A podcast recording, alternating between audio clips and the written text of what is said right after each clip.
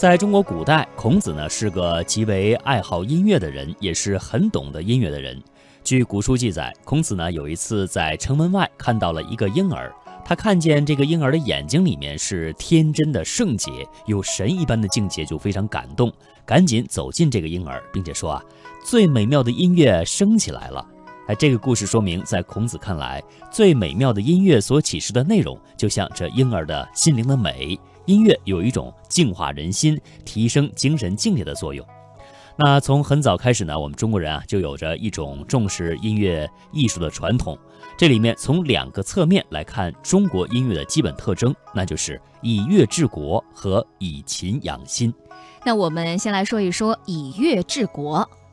编钟呢是中国早期类型的这个典型乐器，在三千多年前的商代就开始使用了。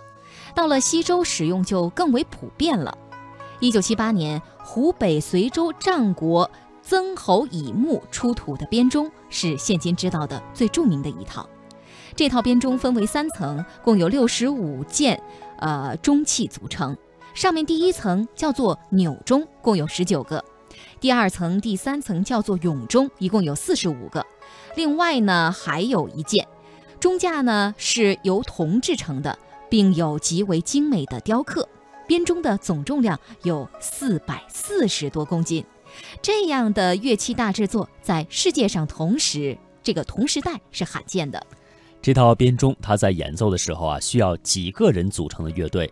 编钟当中的每只钟都可以发出两个不同的乐音，只要准确地敲击钟上标音的位置，就能够发出合乎一定频率的乐音了。整套编钟能够奏出现代钢琴上的所有黑白键的音响，真的有点不可思议哈。这套编钟呢，虽然深埋地下有两千四百多年，但是并没有改变它的音质。今天敲击它，它的乐音仍然是那样纯正，发音准确，音乐音域可以跨度呃五个八度，音色和美。那今天的音乐家呢，已经利用它演奏过不少的乐曲了。是我们中国有以乐治国的传统。这组豪华编钟所呈现的就是这一传统的缩影了。中国早期文化是一种礼乐文化，礼和乐相互配合，用以治理国家，保持社会的和谐安定，这是中国文化的一大特点。在中国古代文化当中，礼是外在的行为规范，它的内容是序，也就是维护社会秩序、社会规范；乐呢是内在的熏陶和感发。它的内容是和，也就是调和性情，使人的精神保持和谐悦乐的状态，生动活泼，充满活力和创造力，进一步达到人际关系和谐以及人与整个大自然的和谐。人与整个大自然的和谐叫做大乐与天地同和，大乐与天地同和，这是中国古代音乐追求的最高境界了。嗯。儒家思想家荀子啊，他说，乐的作用呢是使人的血气平和，从而达到家庭社会的和谐与安定，也就是通过维护每个人的精神的和谐，来维护整个社会的和谐。他说，乐行而至亲，礼修而形成，耳目聪明，血气平和，移风易俗，天下皆宁，美善相乐。乐者和也。成为影响中国文化数千年的重要思想，它所突出的正是中国文化的核心价值，就是和谐。中国人的礼乐文化传统其实就是建立一个和谐世界秩序的传统，音乐被当作达至这一目标的重要途径。那么，在清朝康乾盛世的时候，康熙和乾隆这两位皇帝啊，还特意的选用编钟来折射当时社会的繁荣景象。哎，这是怎么一回事呢？那下面时间，请大家来收听专题，了解一下。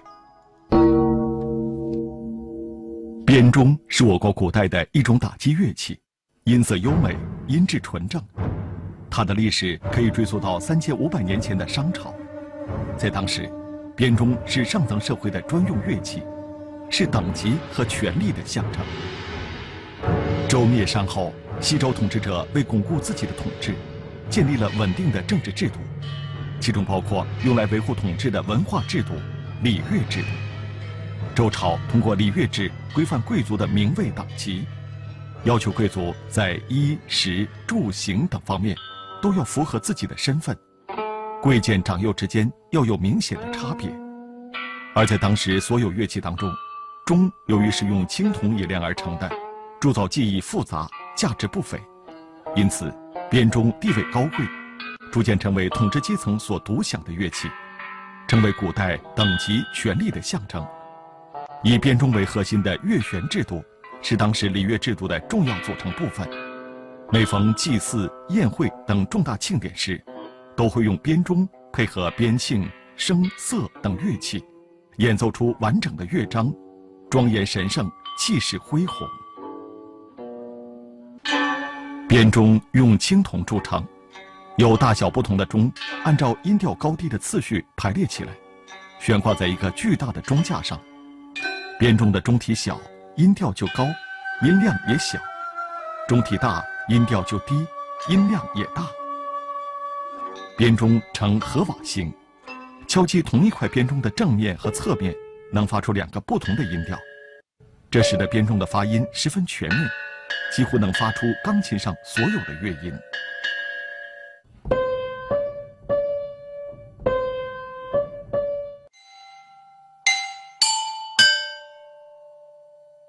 这是由边磬演奏的东方红乐曲，它的音质可以与编钟相媲美。边磬历史悠久，在我国古代，每逢祭祀、宴会等重大庆典时，经常会将编钟和编磬一起使用。和编钟不同的是，用以制作编磬的材料种类比较多，常见的有石质、玉质和青铜质三种，一般由一枚到十六枚组合而成。它是利用材料的长短、厚薄差异，从而发出不同的音律。曾侯乙编钟的钟架是桐木结构，它的外形呈直角曲尺形，全长超过十米，上下三层，高二点七三米，有六个配件的青铜武士和几根圆柱承托。编钟的装配布局，从力学、美学、实际操作上都显得十分合理。圈套中的装饰有人、兽、龙、花和几何形纹，采用了圆雕、浮雕、阴刻、彩绘等多种技法。每个钟上刻有错金铭文，用以标明各种的律名、鸡鸣和变化音名等。与曾侯乙编钟一起出土的还有六个丁字形木棒和两根撞钟木棒，由此可以判断，这套钟演奏时共需五人。三人双手拿丁字形木棒，击打中层和上层的钟，发出中音和高音；两人各持撞钟木棒，撞击下层的钟，发出低音。曾侯乙编钟是迄今为止所发现的成套编钟中数量最多、保存最好、音律最全的一套。编钟出土后，文化部的音乐家对全套编钟逐个测音。结果测算出曾侯乙编钟音域跨越五个八度，中心音域的十二个半音也非常齐全，可见远在两千四百多年以前，我国的音乐文化和铸造技术就已经发展到相当高的水平。